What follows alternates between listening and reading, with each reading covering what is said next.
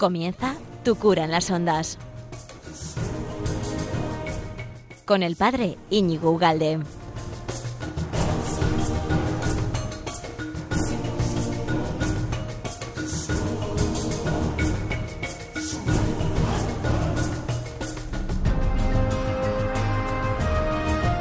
Muy buenos días, amigo de Radio María. ¿Qué tal estás? Ya estamos otra vez aquí 15 días después del último programa que hicimos en directo, ¿te acuerdas? Eh, desde África con nuestro amigo Enoch. Bueno, pues hoy seguimos en África y, hoy me tomo conmigo a, cuatro voluntarios, cuatro amigos que están con nosotros, o que yo estoy con ellos, mejor dicho, porque les acompaño yo a ellos. Y el programa va, les vamos a dejar hablar y vamos a escuchar el por qué, el para qué y el que se cogen, el que se llevan de, de esta super experiencia tanzana africana, que estamos en el centro, en el corazón de África y es una maravilla. Sabéis que de todas estas experiencias estoy colgando muchas cosas en Facebook, en Instagram, en Twitter, en, bueno, en todas las redes sociales y que luego este programa lo podéis escuchar también en iVoox o en la página web de Radio María, en el programa este, el que estamos, ¿eh? Tu cura en las ondas. Bueno, y para no robar más tiempo a esto, este poquito tiempo que tenemos eh, quincenalmente y que estamos tan a gusto, ¿verdad? Pues voy a empezar ya directamente a presentaros o que se presenten ellos mismos. Eh, una, es una pequeña muestra de lo que tenemos aquí. Estos, estamos 19. ¿eh? Bueno, pues he cogido cuatro que se han prestado voluntarios a contaros el por qué están aquí y empezamos por el que tengo a mi derecha. Tocayo. Buenas, mi nombre es Ignacio Sagardoy, eh, tengo 20 años y estoy estudiando una carrera de ingeniería industrial. Genial. Siguiente. Muy buenos días, yo soy Isidoro Mínguez, tengo, tengo 19 años, soy el mayor de cuatro hermanos, vivo en Madrid y estudio Derecho y ADE. Hola, buenos días, eh, yo soy Reyes García del Junco, eh, soy de Jerez de la Frontera, estoy haciendo enfermería en la Universidad de Navarra y, y nada, encantada de estar aquí. Buenos días familia, yo soy Carlota González Infante, tengo 19 años y estudio Derecho ya de en Pamplona y soy la cuarta de, mi familia, de cuatro hermanos, la pequeña. Bueno, como ven todos los oyentes de, Radio María, son, son, unos chavalinos, son unos pipiolos, son, vamos, están en la flor de la vida, ¿no? Están empezando. Y, hombre, y la primera pregunta a bocajarro que les quiero hacer, y ya que, que rompa quien quiera, sería... Eh, ¿De dónde nace eh, a unos chavales que tenéis todo, ¿no? Absolutamente no, no, os hace falta absolutamente nada. ¿De dónde nace la idea del voluntariado de irse tan sumamente lejos de vuestro país, de vuestra casa, de vuestras comodidades y, estar un mes, porque llevamos un mes ¿eh? y queremos estar un mes eh, ayudando a gente que no conocéis, que no, o sea, que además sabemos positivamente que, que no tenemos las mismas costumbres ni, ni formas de vida, etcétera. ¿De dónde sale? ¿Cuál es la chispa, el germen? Bueno, pues yo creo que en la, en la propia pregunta viene la respuesta. Como, como ha dicho usted, em, venimos, de, venimos de vivir en un sitio en el que tenemos todo, en el que comemos, me da vergüenza decir tres veces, porque creo que comemos hasta seis veces al día, en el que cuando queremos echarnos la siesta nos la echamos y, en el que no tenemos prácticamente ningún problema comparado con lo que hay aquí. Entonces, quizás para mí eso es lo que, lo que, lo que me atrajo aquí, lo que me, lo que me llamó a salir de la comodidad, a, vivir una experiencia y, conocer cómo vive gente que, que, la sencillez en la pobreza pues tiene a Dios y, y puede vivir una, una, vida tan rica o tan plena como, como la nuestra, salvando las, las, diferencias que pueda haber a nivel material. Pues yo un poco por la línea en la que ha ido Lolo, pues sinceramente es el querer salir de tu zona de confort, de todas las comodidades que tenemos, que muchas veces no somos conscientes ni de ellas. Ahora ya eres más consciente, ¿verdad? o sea, el, no valorar las cosas, de, que para ellos, o sea, aquí nos estamos duchando a cubazos de agua y en casa es que no valoras lo que es tener un chorro de agua caliente o un, un que aquí hacemos dos necesidades en un agujero en el suelo, que ya nos hemos acostumbrado a todo, estamos ya haciéndonos a todo, pero eso, pues salir un poco de esa zona de confort y el querer darnos a, los demás, porque yo creo que de, esa, de esta manera, al darnos a los demás, aprendemos mucho más nosotros de lo que somos capaces de darles a ellos, porque de verdad que la felicidad que tienen, o sea, no sé, todo tan contagioso de este continente, es tanta alegría, tanta tranquilidad, vivir tanto el día a día y sobre todo también salir un poco de la rutina, porque vivimos en una sociedad de prisas, de controlando todo, de todo súper cal- calculado. Y No me, digáis, no me digas que no es un contraste el ver que su tranquilidad la vivimos con urgencia. Porque cuando beben, ellos viven con esa tranquilidad, nosotros ya estamos tensísimos, ¿no? Y estamos como, venga, venga, venga. venga. Pero precisamente quizás es nuestro mal, nuestro virus, ¿no? Que Sí. lo vamos esparciendo. Sí, yo a mí eso es una de las cosas que a mí me, me sorprende lo que más es que es la tranquilidad y la parsimonia con la que vive esta gente. O sea, no hay nada urgente nunca, siempre. Además, eh, justo lo estábamos hablando antes unos compañeros, el hecho de que nos sorprendía muchísimo el hecho de que ninguno lleva, por ejemplo, reloj de mano.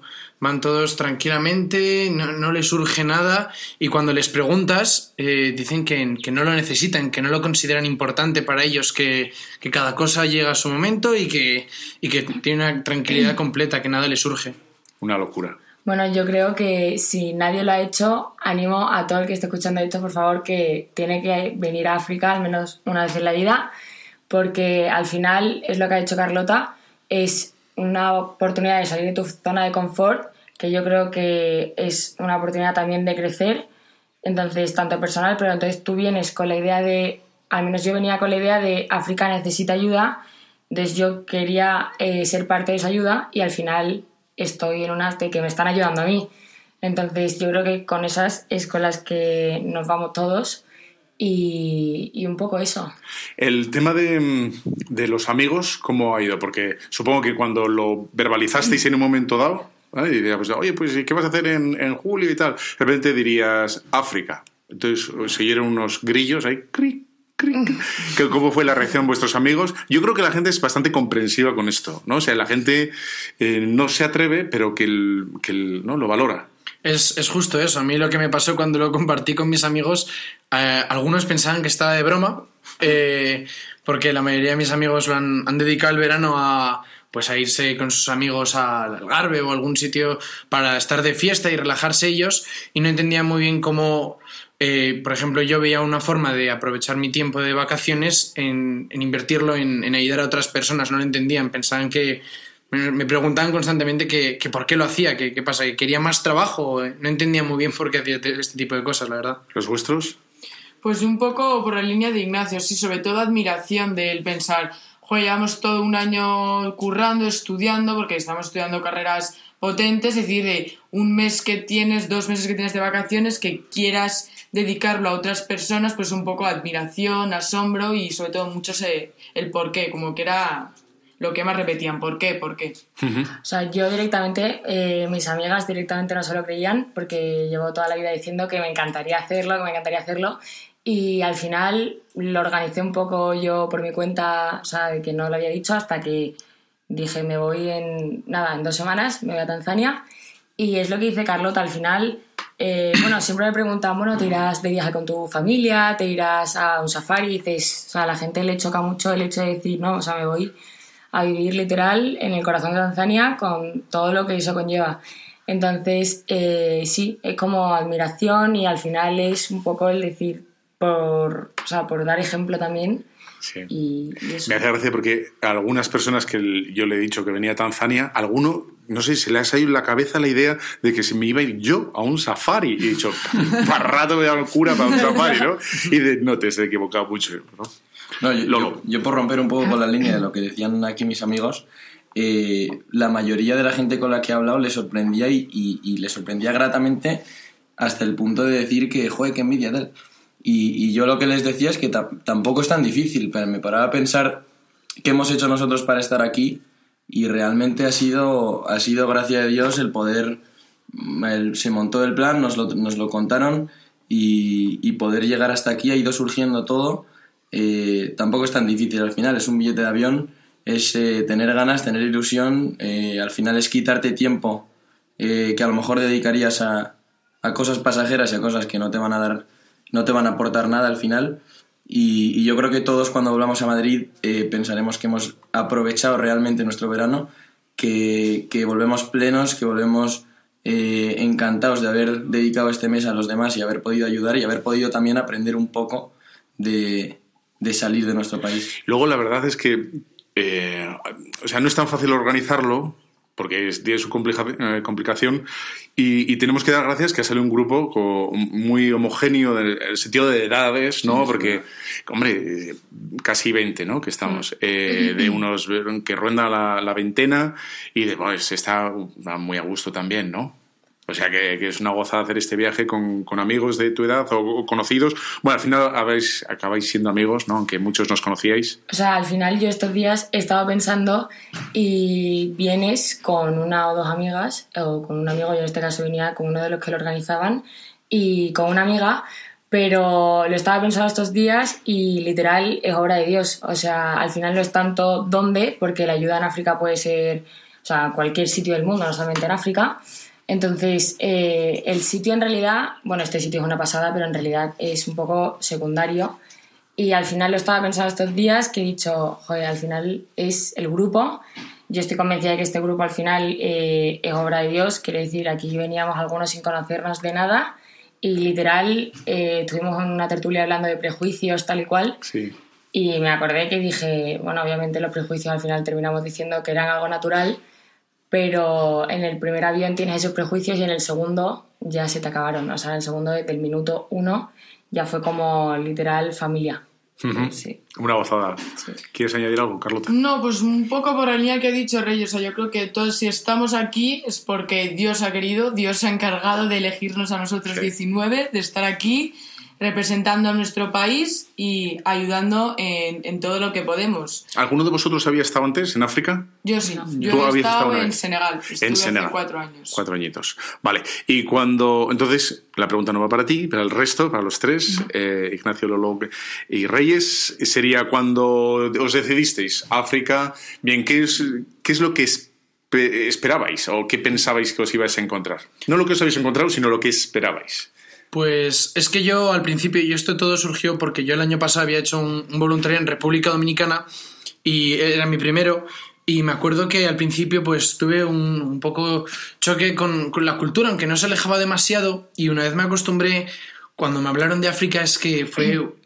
tenía muchísimas ganas porque todo el mundo decía que, que hay un choque cultural que es súper interesante. Y, y a mí eso me atrajo muchísimo. Y desde fuera, la verdad es que yo pensaba que iba a ser muchísimo más rudimentaria toda la cultura, aunque lo es, ¿eh? pero yo me la esperaba muchísimo peor.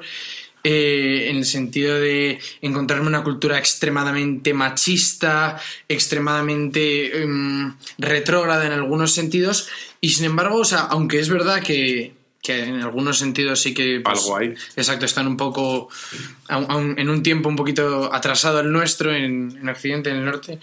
Eh, pero no sé, la verdad es que yo he de decir que yo prejuzgué y, y me equivoqué. Ajá. Lolo. Pues yo decidí venir a este voluntariado el año pasado concretamente porque estuve unos días, no he respondido que he venido antes a África porque fue muy poco tiempo, eh, en Marruecos y en, en Tánger concretamente y decidí que, que quería vivir esa experiencia más tiempo y por tanto quería venir un mes entero a África y, y si podía ser un sitio más pobre todavía que lo que había visto, pues eh, mejor todavía, ¿no? Y entonces eh, cuando me contaron venir a África, la verdad que, que me esperaba algo, como decía Ignacio, quizás mucho más eh, pobre de lo, que, de lo que hemos encontrado.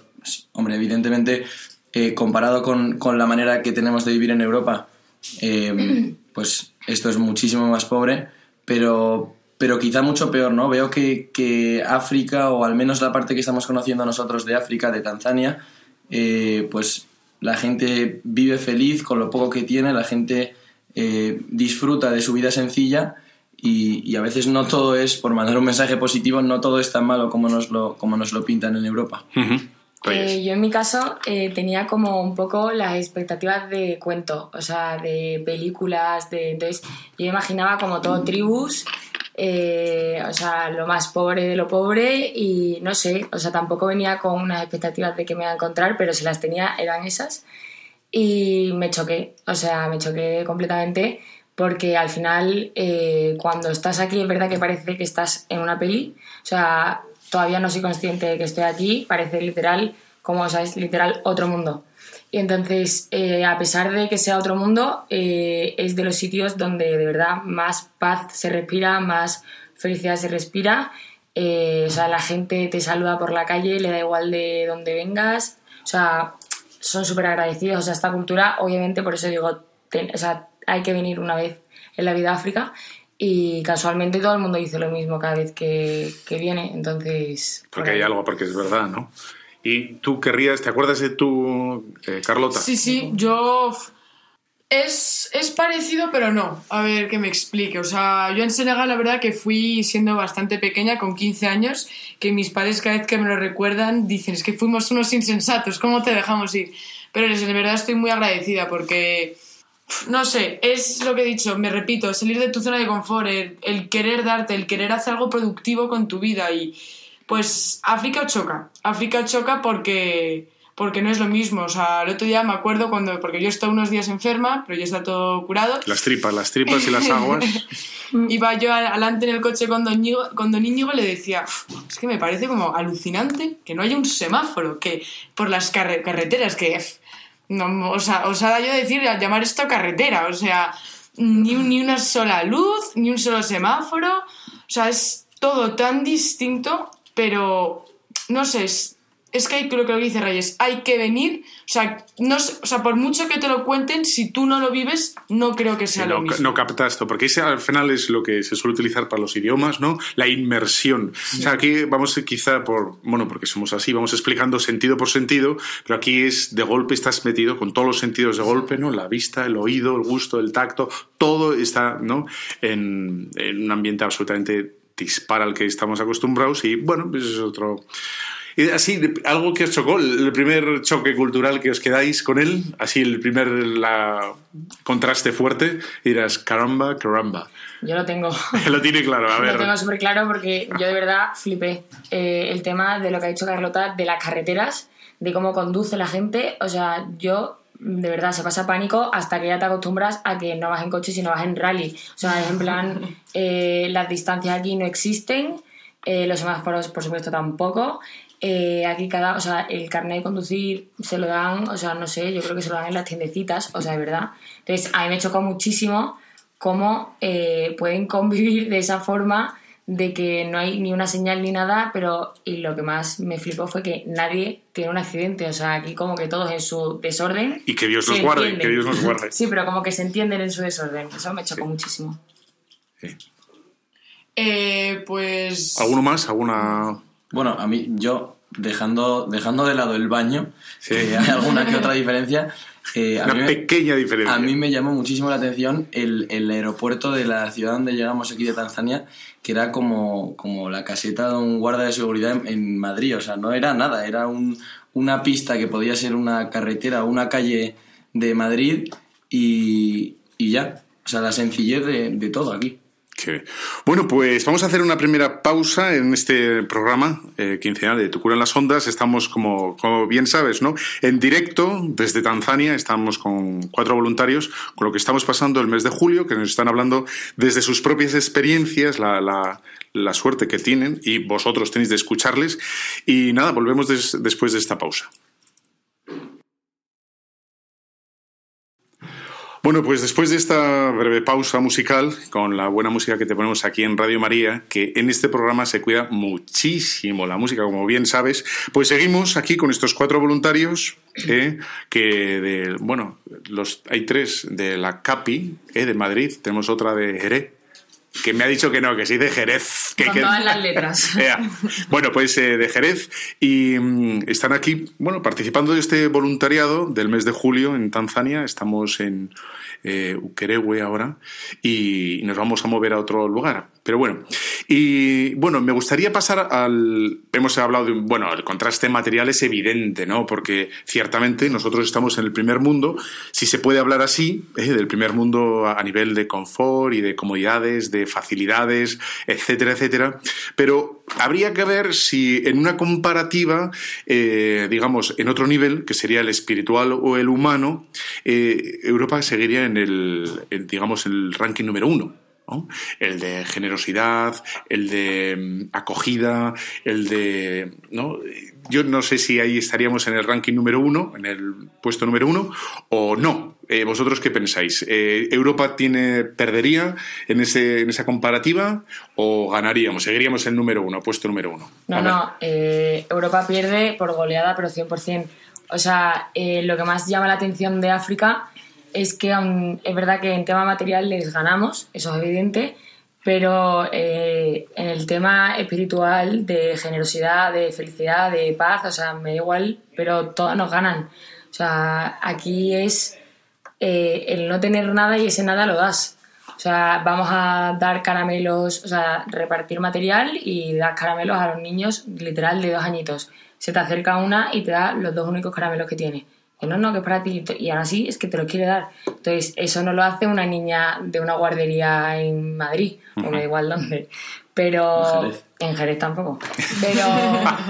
Pero es verdad que nos ganan y por eso yo creo que vienes, eh, esa es la cosa, ¿no? Que vienes aquí para ayudar y todos nos vamos con, con que ellos nos ayudan. O sea, al final eso es como la magia que tiene África, que, que en, otros voluntariados no pasa. Entonces eh, nos ganan 100%. Yo aún así, o sea, aunque estoy totalmente de acuerdo con, con esto que dice Reyes, hay una parte que difiero y es que, por ejemplo, cuando la primera semana, bueno, para los oyentes la pasamos con las hermanas de la caridad en Tabora, Las misioneras de la caridad de la Madre Teresa Calcuta, sí. Exacto, y ahí, por ejemplo, yo sí que noté eh, un cierto grado de, de abandono, que era, bueno, al final estábamos ahí con las hermanas y veíamos un cierto grado de abandono que yo creo que es, es muy difícil de ver en España. O sea, además, yo me acuerdo cuando Reyes tú y yo estuvimos, que tuvimos que tratar a una señora mayor, que la pobre tenía un, un tumor en la cabeza, que, que la verdad es que le había pasado muy mal, y cuando yo más tarde le pregunté a una de las hermanas que cómo había llegado esta señora aquí, O sea, era un tumor físicamente real, no un tumor cerebral. Era un tumor que,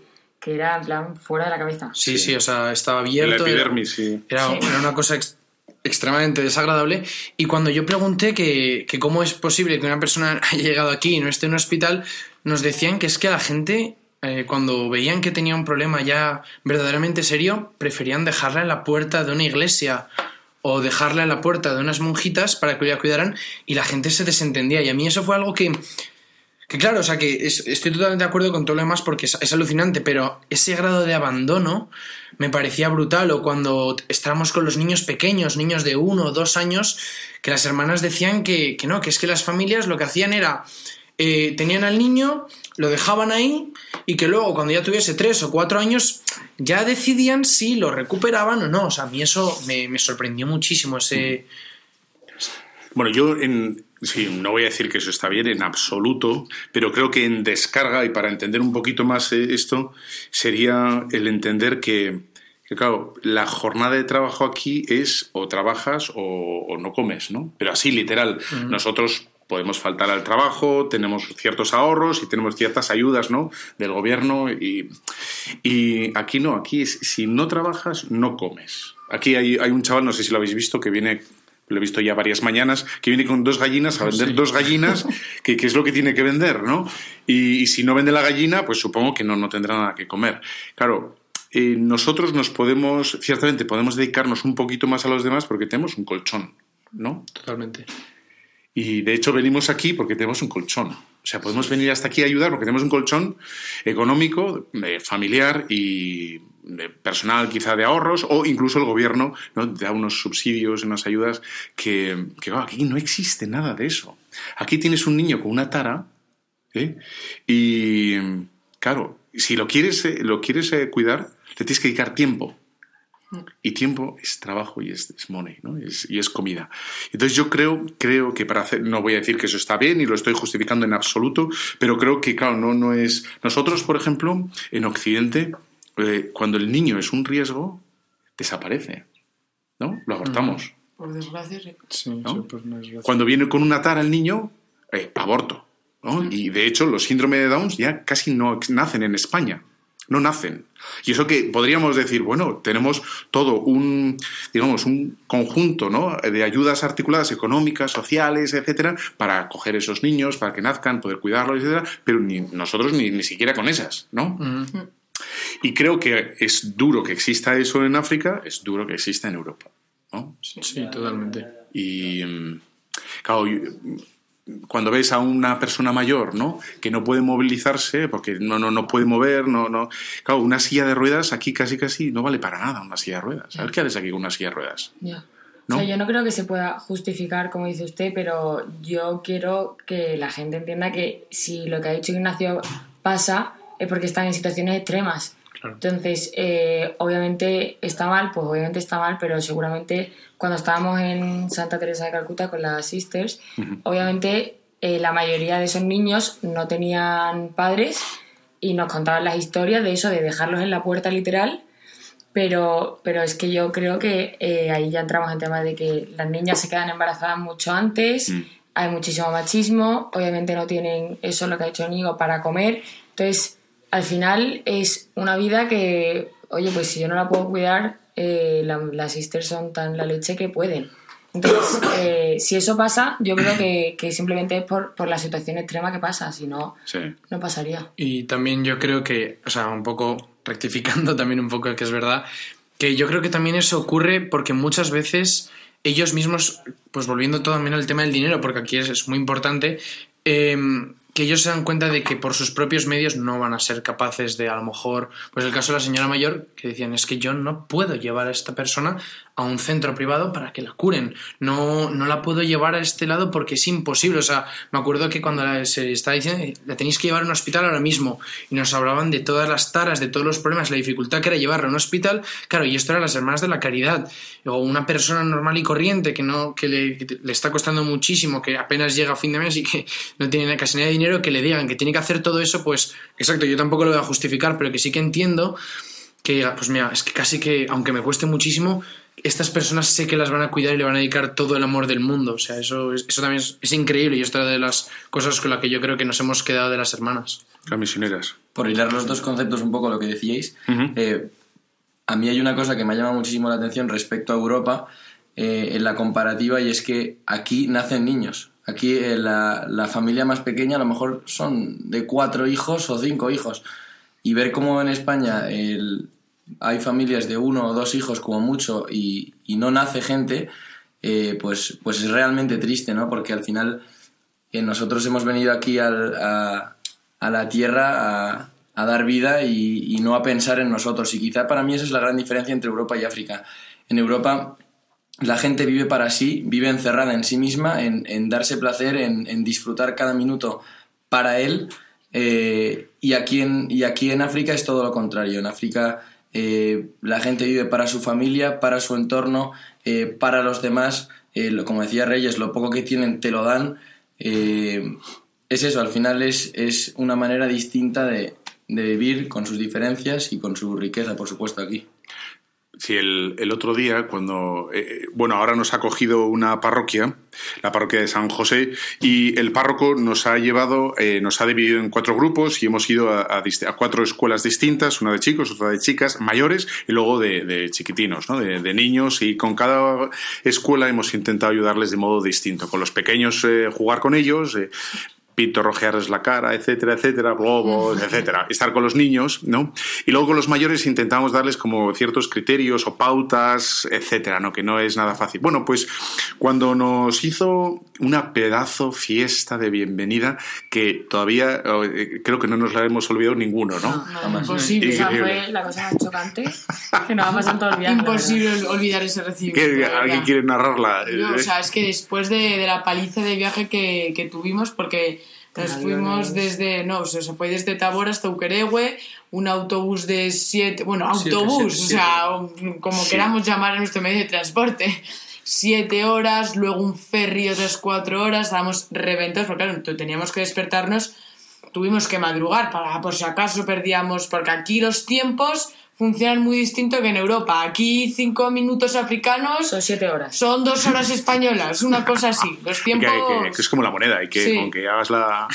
O sea, y después de la mata de viaje que, que tuvimos, eh, llegamos todos en plan diciendo, bueno, pues ahora nos darán algo de cenar, algo rapidito, una ducha y a dormir. Llegamos y el recibimiento, todos tam tambores, eh, toda la gente bailando, todos los niños bailando, eh, todo el mundo se te tiraba para darte abrazos, cogerte la mano, saludarte, porque para muchos de ellos es, yo creo que es la primera vez que ven un musungu, que es como nos llaman a nosotros, a los blancos. Entonces, o sea, la admiración y la expectación, y la expectación, perdón, es siempre máxima y no sé, alucinante, alucinante ese recibimiento, la verdad. Bueno, pues en este recibimiento, que luego a golpe de vista, tampoco hay que juzgar mucho por la vista, pero bueno, en general sí, yo creo que no, que acertamos. Bueno, ves gente muy humilde, ¿no? Y, ves los niños que salen a recibirte, pues con polos o los, las camisas, pues eh, rotas o muy deshilachadas, etcétera, ¿no?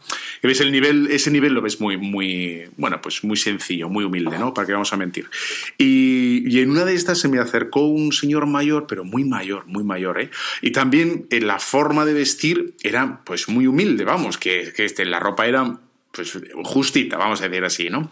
Y se me acercó y, bueno, le hice la señal de la cruz en la frente, porque me gusta hacerla, y él quería cogerme la mano, me quería, y yo, bueno, pues la mano, le di la mano, y, y, lo que yo pensé que era un simple apretón de manos, lo que hizo fue abrirme la mano y darme dinero, ¿no? Me, me dio dinero a mí, ¿no? Y cosa que ayer en la misa que estuvimos en la en misa de Cunene, en la isla de Cunene, que es una, me gustaría que lo contarais a alguno de vosotros. Y bueno, pues ahí también hicieron otra colecta que en principio era para nosotros, ¿no? Son gente pobre, pero hace, hace ese acto de, generosidad, de dar, dar dinero, ¿no? Y esto hilando, hilando perdón, con, con la natalidad, ¿no? Que, y de, bueno, es que los chavales aquí, efectivamente, pues son pobres, o sea, van con, no van con Lacoste vestidos, no van con Ralph Lauren, no van con qué más, eh, no se me ocurre más. Eh, lo que Crombie. Es este, el Crombie. Pero, pero yo les veo, a lo mejor les veo sucios y mal vestidos, pero les veo eh, alegres, ¿no? Y juegan y sonrientes. Yo, yo les veo, ¿no? Y, y no les veo a un chaval en Europa, a lo mejor le veo arreglado, bendito sea Dios, y bien peinado y tal, pero a veces no, no, les veo, no les veo contentos, ¿no? Bueno, todo se ha dicho, que tampoco vamos a hacer aquí una máxima, pero mm, aquí yo les veo sonrientes y risueños. Eso sí que les veo, ¿no? Así que, pues si ayer estuvimos en, en, una isla que no habíamos, no había ido un blanco en la vida, según nos dijeron. Literal. No según nos dijeron. No, no, se notaba. Y ahí, ah, bueno, ahí está todo, lo podéis encontrar en el Facebook, en Walde, ahí he puesto algunos vídeos. Y, y, queda el recibimiento y cómo es la isla. Si quieres eh, contarnos cómo era un poco. Vale, o sea, nos dijeron que, que íbamos a ir a una isla, día de relax, no sé claro, qué. Y todos pensando en la típica isla paradisíaca, claro, palmeras, nuestro día de descanso. Todo en plan eso, eh, toallas, gafas de sol, no sé cuántos, tal, todo genial. Y entonces empezamos, nos metemos en la barca eh, nada, muy bien, el viaje genial. Y llegamos y de repente vemos como, como de cerca una isla, ¿vale? Pues imaginaros solo piedra, ¿vale? Entonces, como que yo sinceramente por dentro pensaba, eh, uno, ¿dónde vamos a atracar? Porque no hay dónde. Y dos, vamos a ir a la parte de atrás, que es donde va a estar el paraíso. Una playa desierta. claro, entonces, eh, no, ¿vale? directamente era, yo veía como, si habéis visto los picapiedra, literalmente parecía que iba a salir Vilma por ahí en plan corriendo, porque os prometo que eso era, o sea, era todo piedra. Todo roca, todo, roca. Eh, las casas súper juntas, de hojalata, literal eso que sería, no sé, dos metros de, isla. Sí, dos Eran 600 metros de, de, largo. Vale, pues eso, entonces nada, llegamos y misa, y claro, todos en plan, misa, ¿dónde? ¿Sabes? En plan, es que antes caemos en la barca. Entonces subimos al, a lo alto de la isla eh, para todo esto eh, solo hay mosquitos, ¿vale? En plan, tú ibas andando y se te metían eh, desde los ojos hasta la boca, o sea, lo cuento comías, gracia. Comías, sí, sí. Hacía gracia, pero no hacía gracia ahí, ¿vale? O sea, Allí no hacía gracia. O sea, ahora nos reímos, ahora nos reímos, pero, pero eso fue, de hacer vídeos, o sea, del agobio máximo que teníamos. Y nada, hicimos, tuvimos la misa literal en cuatro paredes de hojalata ahí, con nuestro coro que venía con nosotros la misa mítica de nada cortita, tres horas.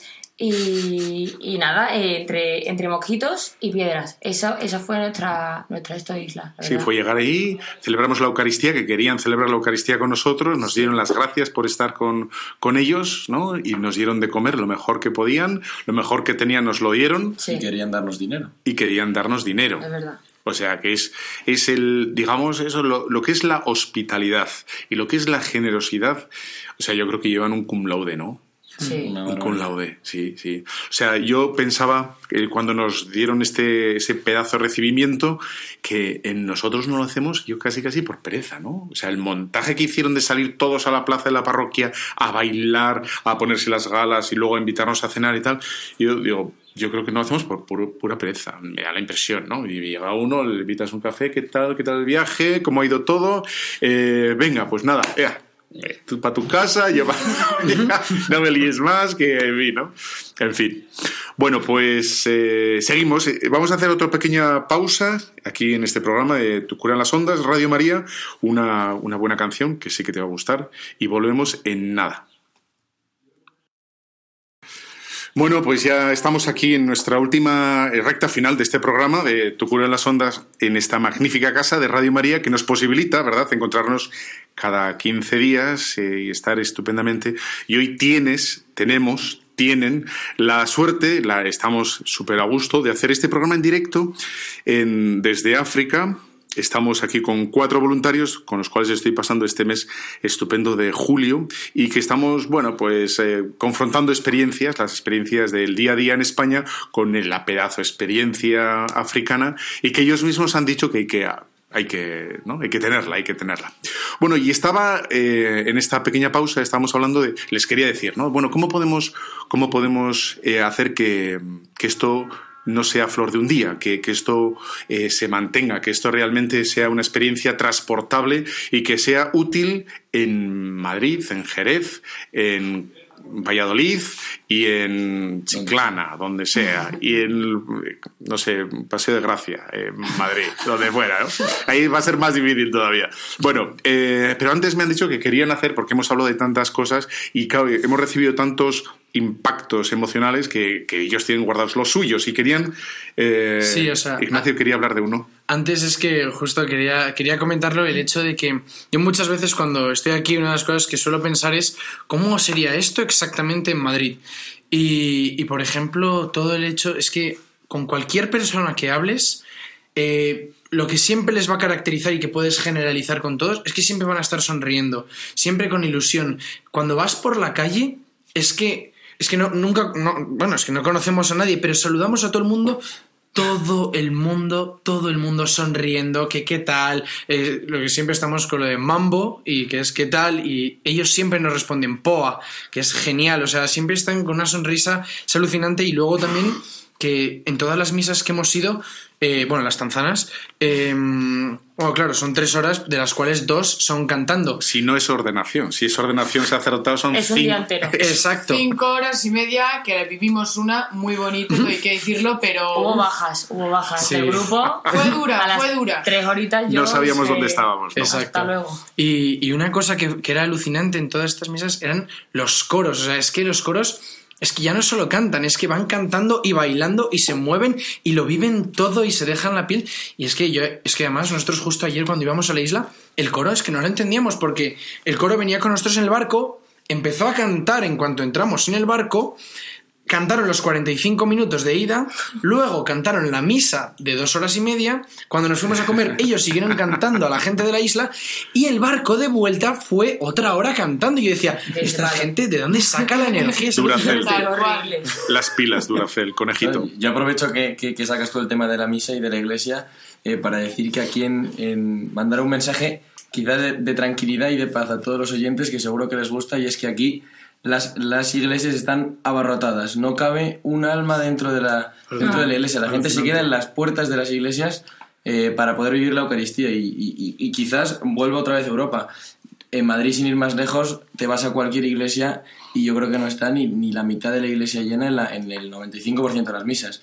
Entonces llama mucho la atención cómo aquí la gente todavía mantiene esa fe, mantiene esas ganas de vivir la Eucaristía, eh, van en familia, ves, los, a lo mejor, ya no digo los dos primeros, digo los 15 primeros bancos son niños. Sí. Entonces, Ya. pues es, es una maravilla. No, no me digáis que no es bonito ver a los niños esos retacos, que, son, que, que no levantan un palmo, que llevan a su, a su hermano chiquitín. De Sí, todos ¿de verdad? descalzos, Entonces, es una pasada. es y, una no No oye, y no se oye un llanto en la misa. No, sé, eso es no, verdad, a mí no eso me- no. Están toda la, la bancada llena de niños quietos parados. Algo, algo estamos haciendo mal en Europa. Algo. Ya. No, es verdad, es verdad, sí. Y lo que decía también Ignacio, eh, que o sea, el tema de la felicidad aquí, o sea, los niños van de verdad descalzos, eh, medio vestidos y juegan con una pelota desinflada y de verdad no he visto la felicidad en persona son esos niños jugando con ese trocito de tela pasándose, o sea, es que es brutal. Entonces, eso me parece que también en Europa tendríamos que traerlo y lo queremos llevar también.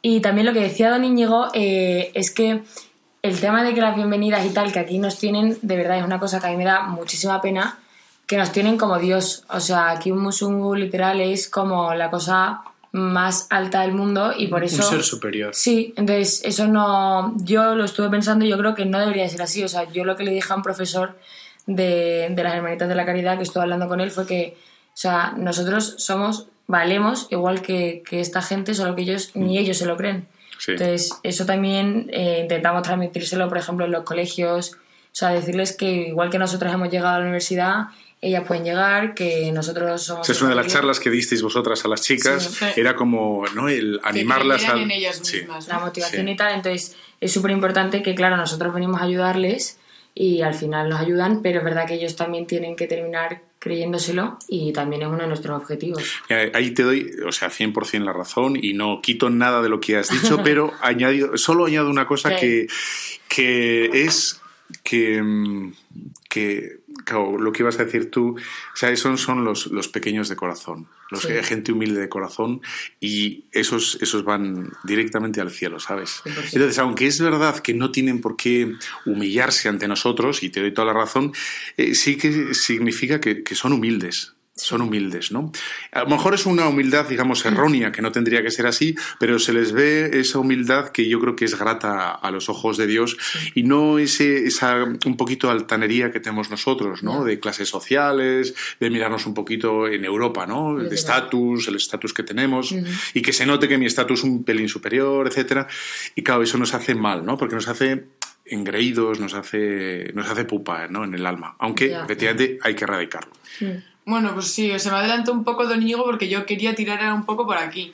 Y para volver a la pregunta inicial que nos ha hecho Don Íñigo ahora, la vuelta de esta pausa, es todas las experiencias que estamos viviendo aquí, todos los momentos, los estamos grabando a flor de piel en nuestras memorias, en nuestros corazones, pero bueno, o sea, la gran pregunta es, ¿seremos capaces de mantener esto en nuestra casa, en nuestro día a día, en nuestra universidad?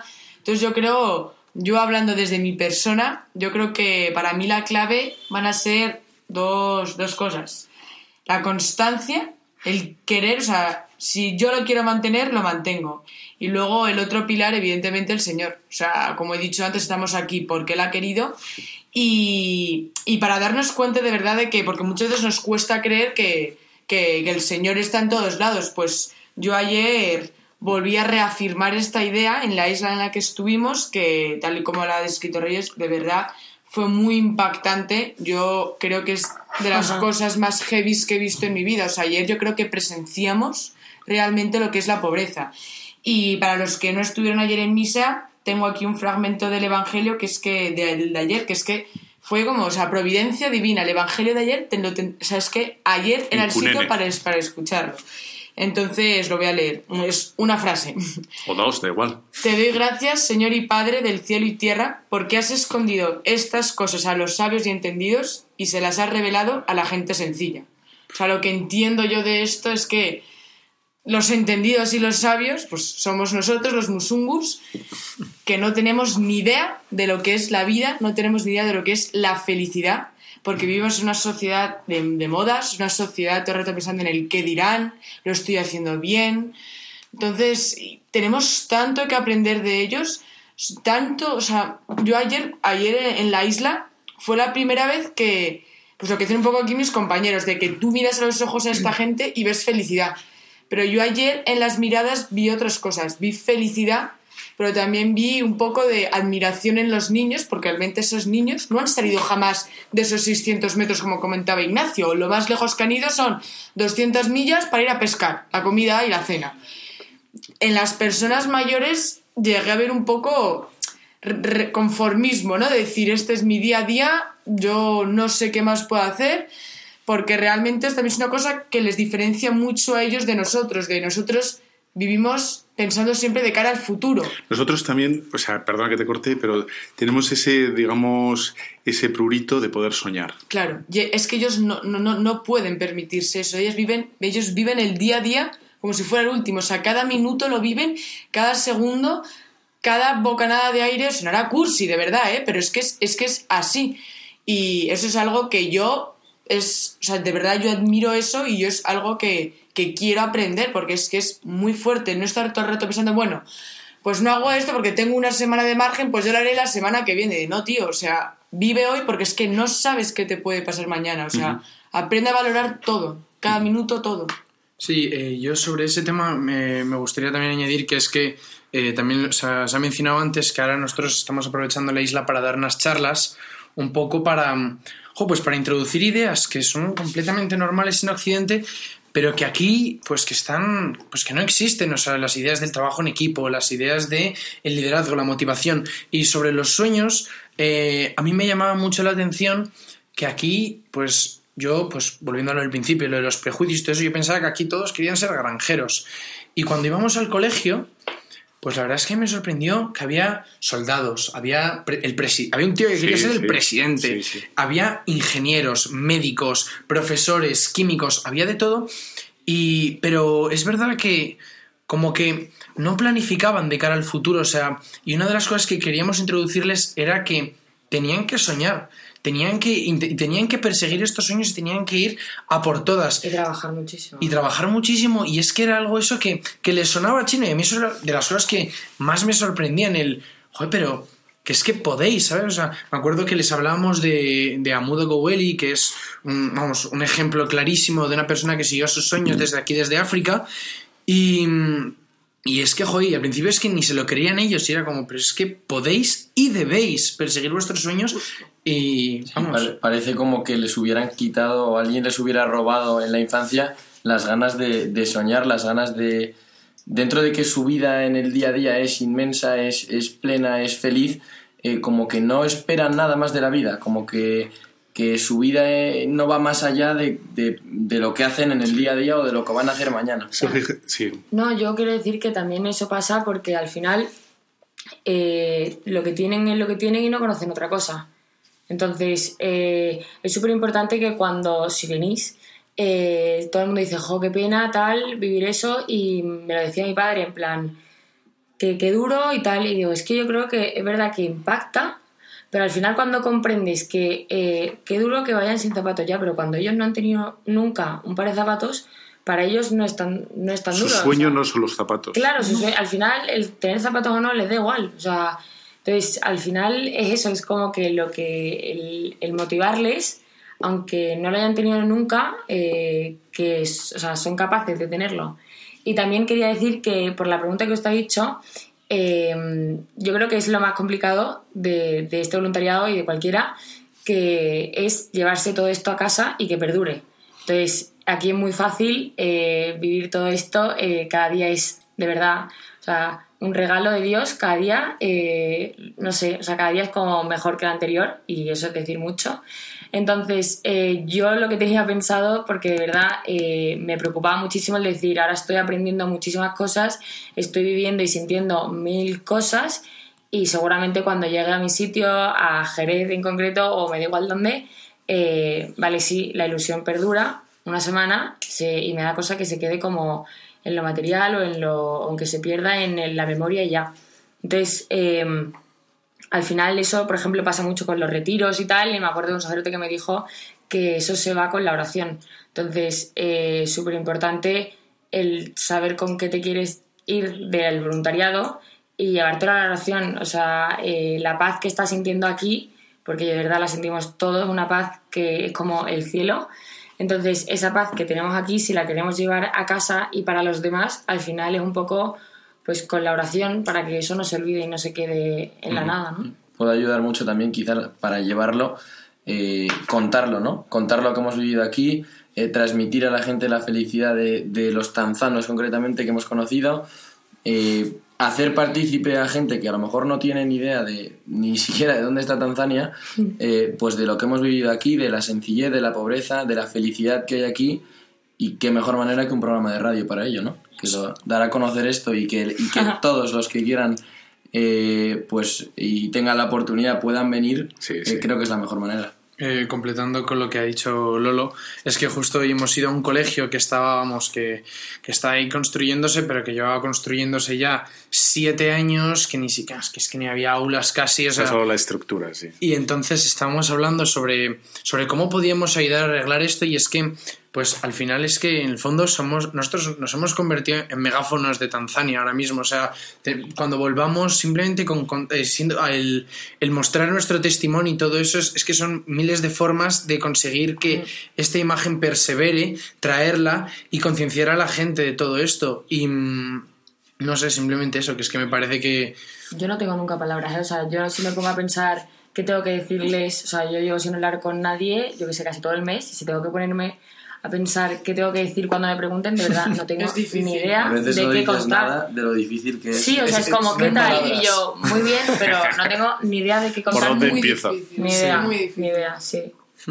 Eso es una, es una experiencia alucinante la de sí, la que estamos viviendo y damos gracias a Dios. Por supuesto, ya he visto que tú rezas. ¿Tú rezas? Mucho. ¿Tenéis, tenéis costumbre de rezar? Sí, sí, sí. O sea, hay jóvenes, por lo que se ve, querido amigo de Radio María, hay gente jóvenes que rezan. Estos son no, no son africanos, sino son nuestros, ¿eh? son de la península, o sea, son autóctonos y rezan, o sea que hay esperanza, hay cierta esperanza Se por lo puede. menos. Se puede, se puede esperar que un joven rece, bendito sea Dios, ¿no? Bueno, si tuvierais que, mm, que dar un consejo o... mm, Sí, lo que... ¿Qué, qué diríais? ¿Qué diríais? Un consejo eh, a un... ¿A un oyente? A un oyente, sí. sí, Sobre- sobre esta pedazo de experiencia. que- o, o preferís no dar ningún consejo. O, mira, aquí ya empieza, arranca Ignacio. Eh, yo es que, que- querría animar a todo el mundo, porque es que el otro día lo hablábamos algunos compañeros que no sabíamos si hasta qué punto un voluntariado eh, ayudaba, porque decíamos, es que, que, por ejemplo, al principio estaba, me acuerdo que me pusieron a mí con un hacha a cortar madera y yo decía, pero, exacto, y decíamos, pero en el fondo estamos ayudando. Y yo al principio tenía dudas, porque digo, a ver, que es que cortar madera lo puede hacer cualquiera, o lavar el baño lo puede hacer cualquiera, o hacer la cama de este chico. Pero es que al final el voluntariado no es tanto eso, sino el estar ahí.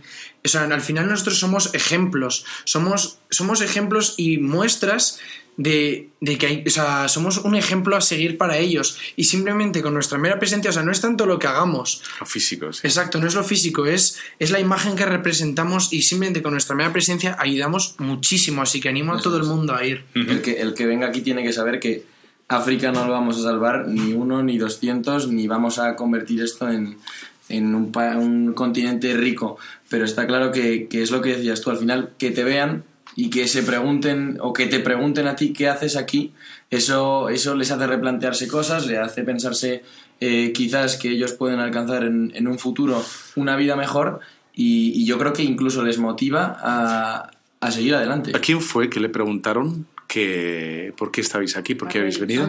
a ti te preguntaron. Sí. Un profesor de que era musulmán de Estábamos en Tabora. en Sí, de las Hermanas de la. Caridad. Y nada, se me presentó para, para preguntarme que, que, que por qué estábamos aquí, si teníamos algún beneficio, que hacíamos. Y nada, literal, es que me cogió ahí un poco de, de sorpresa. Entonces, eh, básicamente él pensaba que veníamos por, por dinero o tal.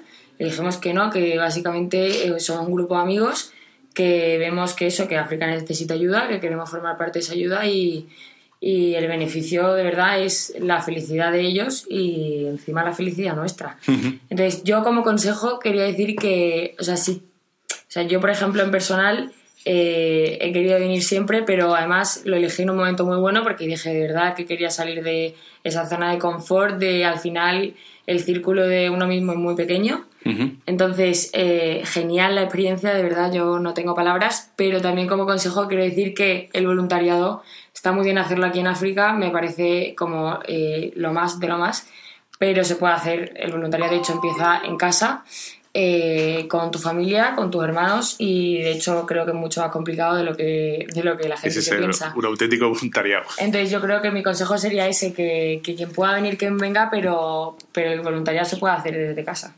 Y Carlota, por último. Por último, o sea, f- no se me ha ocurrido así gran cosa decir, pero yo animo, si hay alguien que esté dudando, decir, uff, África es que me da miedo, seguridad, bichos, malaria, todo tipo de enfermedades. Pero... Si vuestros miedos o lo que si lo que os impide ir a África es eso, quitaros de la cabeza y animaros. Pero 100% es algo que hay que vivir, pero eso, para quien dude, que se quite esos miedos y que venga. Que es una chulada. Bueno, pues hemos dado al, punto final del programa. Eh, agradecemos a todos los oyentes por, bueno, por haber estado, por acompañarnos en estos, eh, bueno, esta hora de programa. Doy gracias a Carlota, a Reyes, eh, a Lolo y a Ignacio por acompañarme aquí, por ese- bueno, abrir su corazón con vosotros. Gracias a usted. Sí, a gracias usted a por ofrecernos A esto. los oyentes. Y nada, y nos vemos dentro de 15 días. Te dejo con la bendición de Dios Todopoderoso, Padre, Hijo, Espíritu Santo, descienda sobre cada uno de los oyentes de Radio María. Un fuerte abrazo. Chao. Amén. Adiós. Amina. Chao.